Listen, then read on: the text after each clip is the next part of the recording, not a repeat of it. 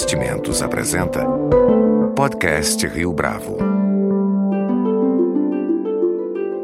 Conheça o Portfólio Rio Bravo, uma carteira de investimento só sua, só na Rio Bravo. Para informações, entre em contato via investimentos@riobravo.com.br ou 3509-6620. Este é o podcast Rio Bravo, eu sou Fábio Cardoso. Após a votação do impeachment na Câmara dos Deputados no último dia 17 de abril, como ficam as relações entre o legislativo e o executivo? Mais do que isso, projetando um cenário futuro, haverá espaço para a formação de novas coalizões como as que se, como as que se estabeleceram ao longo da história da nova República? De igual modo, as instituições têm força para suportar o ritmo das investigações da Operação Lava Jato? Para discutir esses desdobramentos da crise política, nosso entrevistado de hoje no podcast Rio Bravo é o cientista político Carlos Pereira, da Escola Brasileira de Administração Pública e Empresas da Fundação Getúlio Vargas, no Rio de Janeiro. Carlos, é um prazer tê-lo conosco aqui no podcast Rio Bravo. Prazer é todo meu, Fábio. Depois da votação da Câmara dos Deputados no dia 17 de abril, como é que ficam as relações entre o legislativo e o executivo? A ideia de coalizão permanece desde que com o governo mais forte, ou as alianças serão construídas a partir de outros parâmetros? Eu acredito que as colisões permanecem, não tivemos mudanças institucionais, né? Pelo contrário, o impeachment é a afirmação das regras do jogo, das instituições. Logo, se não tem mudanças institucionais, os incentivos para a formação de coalizão permanecem. Nós temos um presidencialismo muito forte no Brasil, com um presidente que tem muitos poderes constitucionais é, mas que se elege sem maioria de representantes na Câmara dos Deputados e no Senado. É, é, desde a redemocratização, só teve um caso em que o partido do presidente teve maioria de cadeiras sozinho, que foi o PMDB em 1986. Desde então, todas as eleições para o legislativo, o presidente é minoritário, com no máximo 20% de cadeiras no legislativo. Com 20% é impossível governar. Então, necessariamente o presidente, para governar, ele tem que construir maiorias pós-eleitorais. Embora a gente não vá ter uma eleição com impeachment, é, o presidente Temer, para governar, ele tem que constituir maiorias, dado que o PMDB, embora seja o maior partido, tanto na Câmara como no Senado hoje, não tem cadeira suficiente para governar sozinho. Então vai ter que ter uma coalizão. E o que eu observo é que deve ter uma coalizão ampla, uma coalizão é, fruto e, e natural de um governo de salvação nacional, muito similar ao que foi a coalizão do governo Itamar Franco depois do impeachment do ex-presidente Collor.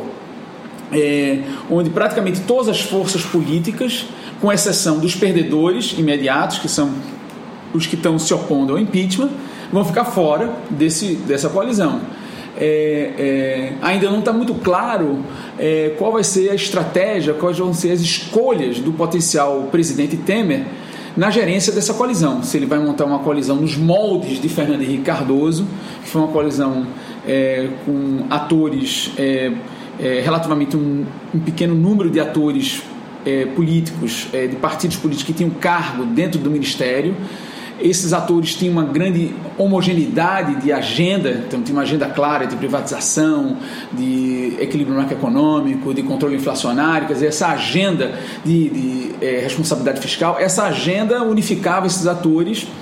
E, e o governo Fernando Henrique também teve uma estratégia de compartilhamento de poderes e de recursos com esses atores que fizeram parte da coalizão, levando em consideração o peso político de cada um no Congresso. O governo Lula e o governo Dilma, ao contrário de Fernando Henrique, montaram coalizões mais amplas, muito heterogêneas e não compartilharam poder e nem recursos com os parceiros, concentraram poder e recursos no próprio PT.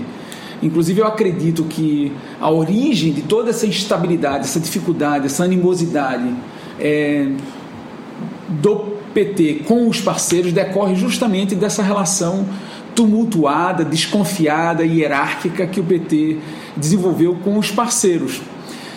Como o PMDB tem sido um partido que eu chamo de legislador mediano, um partido que não tem disputado até então é, os cargos majoritários para o executivo, mas tem é, optado desde 94 é, é, é, compor com os partidos que disputam é, a presidência é, o PMDB tem uma larga experiência na, na, na vida de coalizões. Então, eu, eu acredito que o PMDB tem uma expertise quase que natural de montar coalizões. Então, eu não vejo como o, o PMDB não ser capaz de gestar e gerenciar uma coalizão é, em cima de um governo que tem uma agenda é, é, de salvação nacional é, no futuro próximo. Mas essa fragmentação partidária, dado o retrato da Câmara dos Deputados e também do Senado, principalmente no caso da Câmara dos Deputados, não pode fragilizar essa estratégia de coalizão? Pode. É, é, de fato, um ambiente mais fragmentado gera mais dificuldade de, de montagem dessa coalizão. Entretanto, é, nos meus estudos sobre custo de governo, é, é, as três variáveis de gerência da coalizão que eu falei para você, que é o tamanho, heterogeneidade e compartilhamento de poder e de recursos, é, é, é, eles influenciam nesse custo, mas interessante que a fragmentação não. Eu lembro que o caso do governo Lula, que tomou posse em 2003, a fragmentação partidária do início do governo Lula era praticamente a mesma da fragmentação partidária existente no final do governo Fernando Henrique. Mas a despeito de você ter a mesma fragmentação partidária, você teve estratégias completamente distintas de como montar e gerenciar a sua coalizão. Então a fragmentação, eu concordo que é um dificultador é, ela pode gerar mais, mais dificuldade na montagem e gerência, mas não ao, ao ponto de inviabilizar a gestão dessa colisão. É, por dizer isso, eu não quero é, fazer apologia da fragmentação. Eu acho que a fragmentação está chegando num nível proibitivo, vamos dizer assim, em que é, vários estados, por exemplo, no Brasil, têm a fragmentação máxima, principalmente os estados menores do norte, é, tem estados em que todos os oito representantes para a Câmara Federal são de partidos diferentes. Essa é a fragmentação máxima, quer dizer, tem oito cadeiras e as oito cadeiras são formadas por partidos. Quer dizer, isso é uma fragmentação excessiva.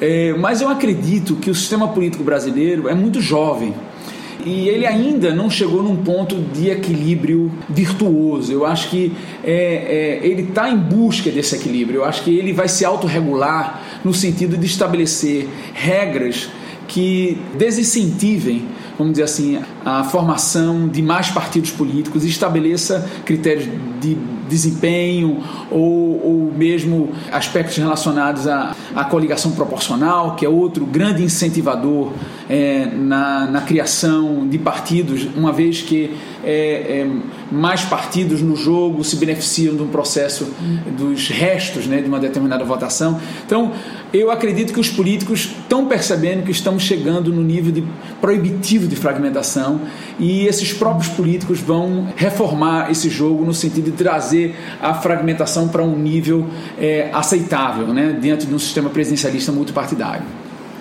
Uma parcela significativa da opinião pública ficou impressionada com a reação dos deputados ao longo da votação do processo de impeachment, a ponto de alguns, inclusive, tentarem desqualificar a participação desses mesmos deputados nesse processo.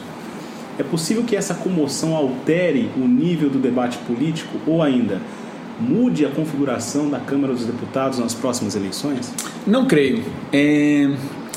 A democracia não é o reino dos homens extraordinários. A democracia é o reino dos homens comuns.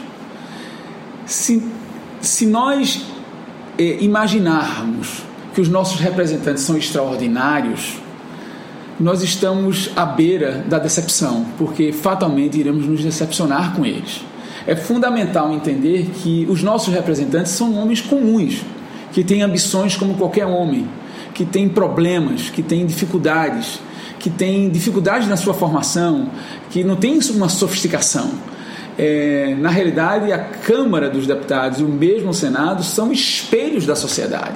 Então, é, vai demorar ainda para essa democracia brasileira poder gerar parlamentos ou casas representativas com políticos que tenham melhor formação. E mesmo nesse momento, ela vai refletir é, esse homem comum, esse homem é, cheio de virtudes, mas também cheio de defeitos.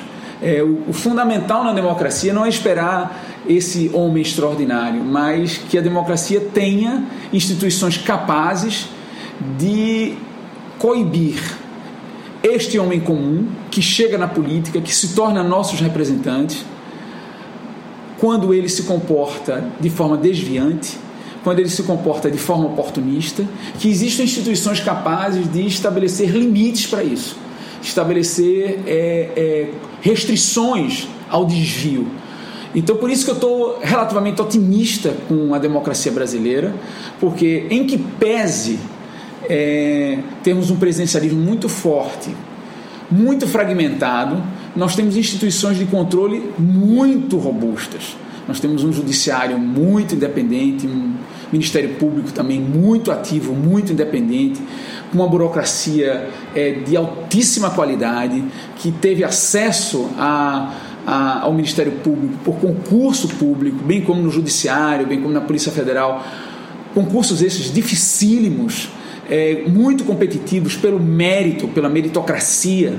E os políticos não têm nenhum controle sobre essas instituições. Então, a despeito das instituições legislativas é, enfrentarem dificuldades de estabelecerem limites aos possíveis e potenciais desvios desse homem comum representante, temos instituições, na realidade, temos uma rede de instituições capazes de fazer essa tarefa. Né? Nós temos tribunais de contas muito ativos, nós temos é, Polícia Federal, Ministério Público, é, um judiciário muito forte e uma mídia muito investigativa. Né? Então, a combinação institucional de um presidente forte com fragmentação e essa rede de instituições capazes de dizer não é, para é, políticos que porventura desviem é uma, uma, uma certeza é, que nós temos de que o presidente forte não significa necessariamente um cheque em branco. Né?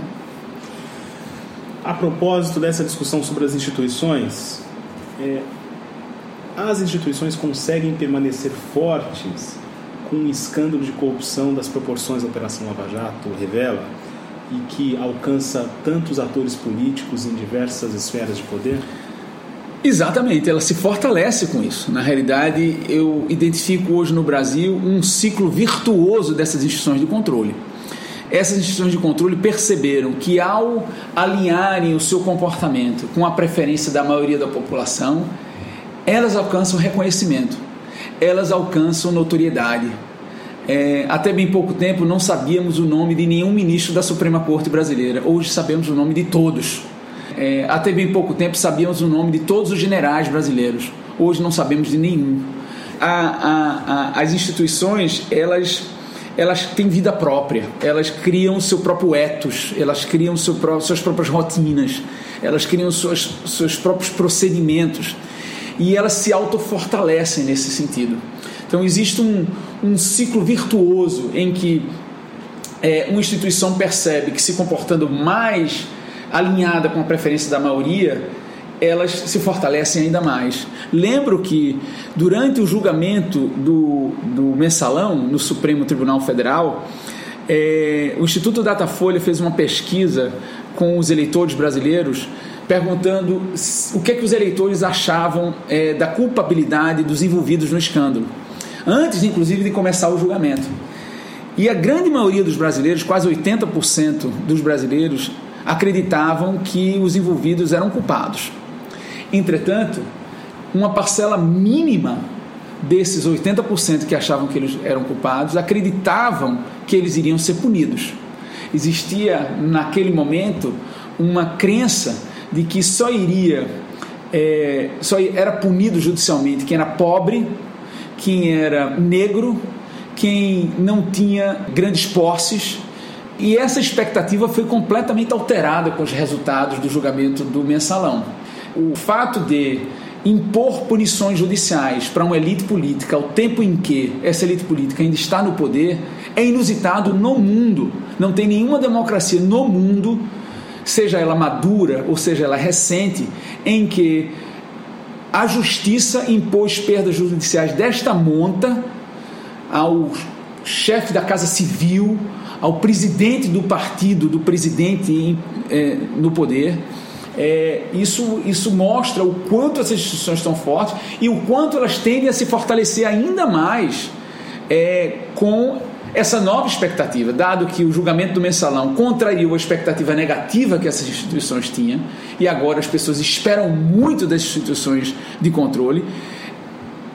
Eu não acredito que vai haver uma nova reversão, pelo contrário, vai haver uma afirmação ainda maior dessas instituições, no sentido de estabelecer punições. Na, na realidade, nós já estamos vendo isso na primeira instância, até, até o momento, mas é, já existem vários atores punidos, inclusive é, pessoas muito poderosas. É, o dono da maior empreiteira da América Latina, é, que é, foi condenado a 19 anos de reclusão. Quer dizer, o que mostra é, que, a despeito de toda essa crise política, essa crise moral, essa crise econômica, as instituições estão fazendo o seu papel nas suas rotinas, na sua normalidade, nos seus procedimentos, e, e é isso que as fortalece.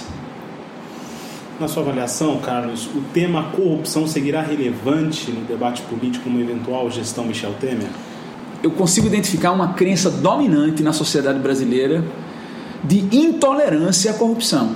Eu acho que o brasileiro médio está fadigado de corrupção. Nós não, não conseguimos mais é, lidar com, essa, com esse estado de coisas, com essa quantidade de desvios.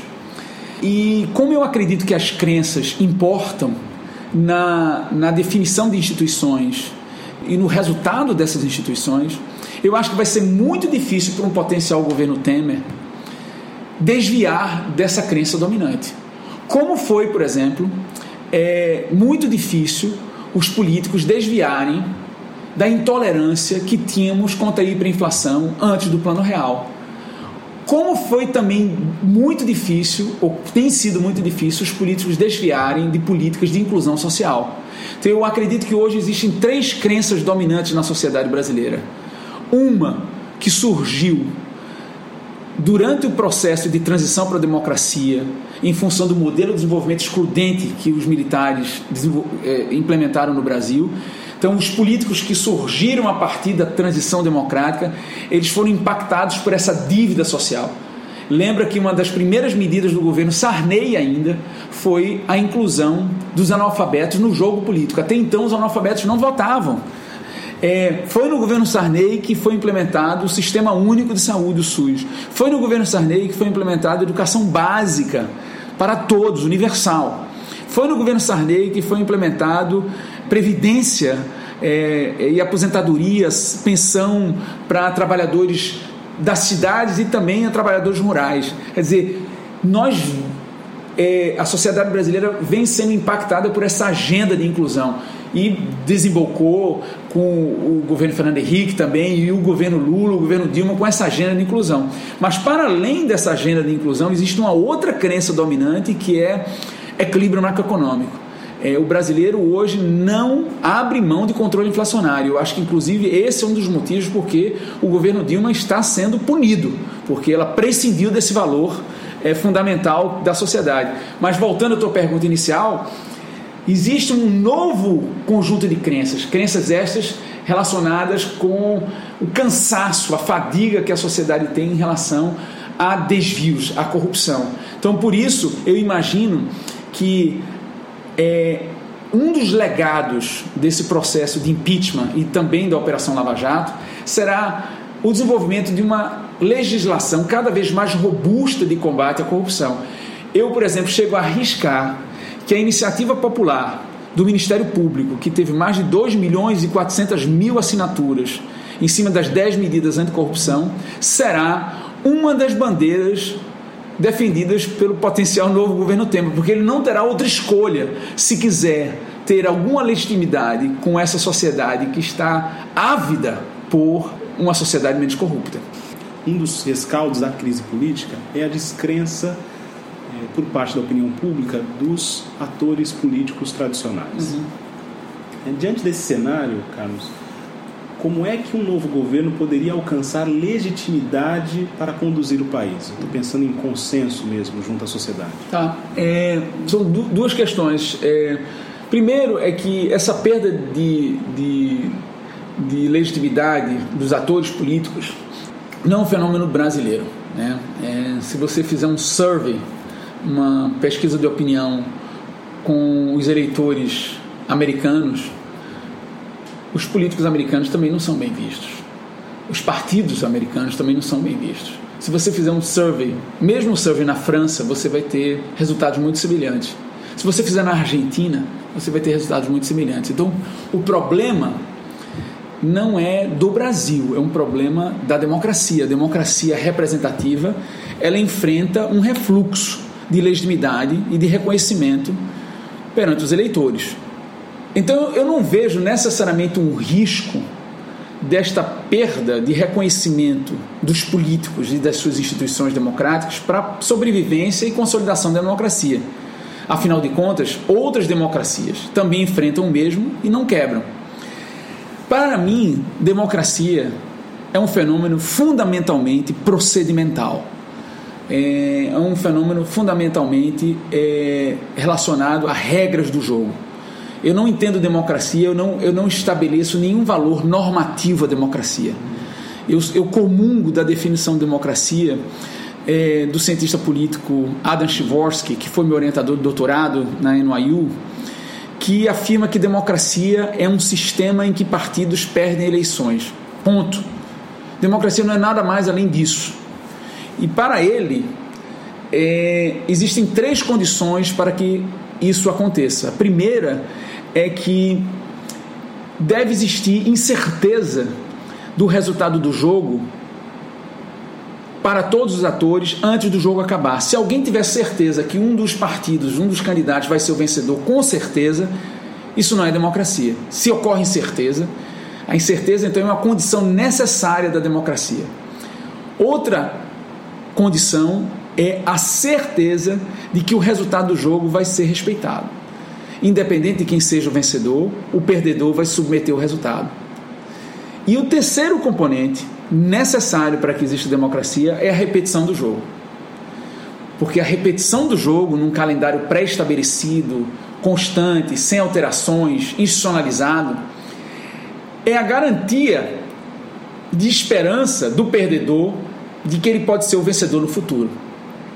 Existindo essas três condições, a democracia tende a se perpetuar e a democracia tende a se estabilizar. Então não é porque a democracia, momentaneamente, ou as instituições democráticas, ou mesmo os políticos, é, enfrentam uma perda de legitimidade, uma perda de representação ou uma perda de popularidade que a democracia está em risco. Professor Carlos Pereira, muito obrigado pela sua participação aqui no podcast Rio Bravo. Para mim foi um grande prazer com edição e produção de Leonardo Testa. Este foi mais um podcast Rio Bravo. Você pode comentar essa entrevista no SoundCloud, no iTunes ou no Facebook da Rio Bravo.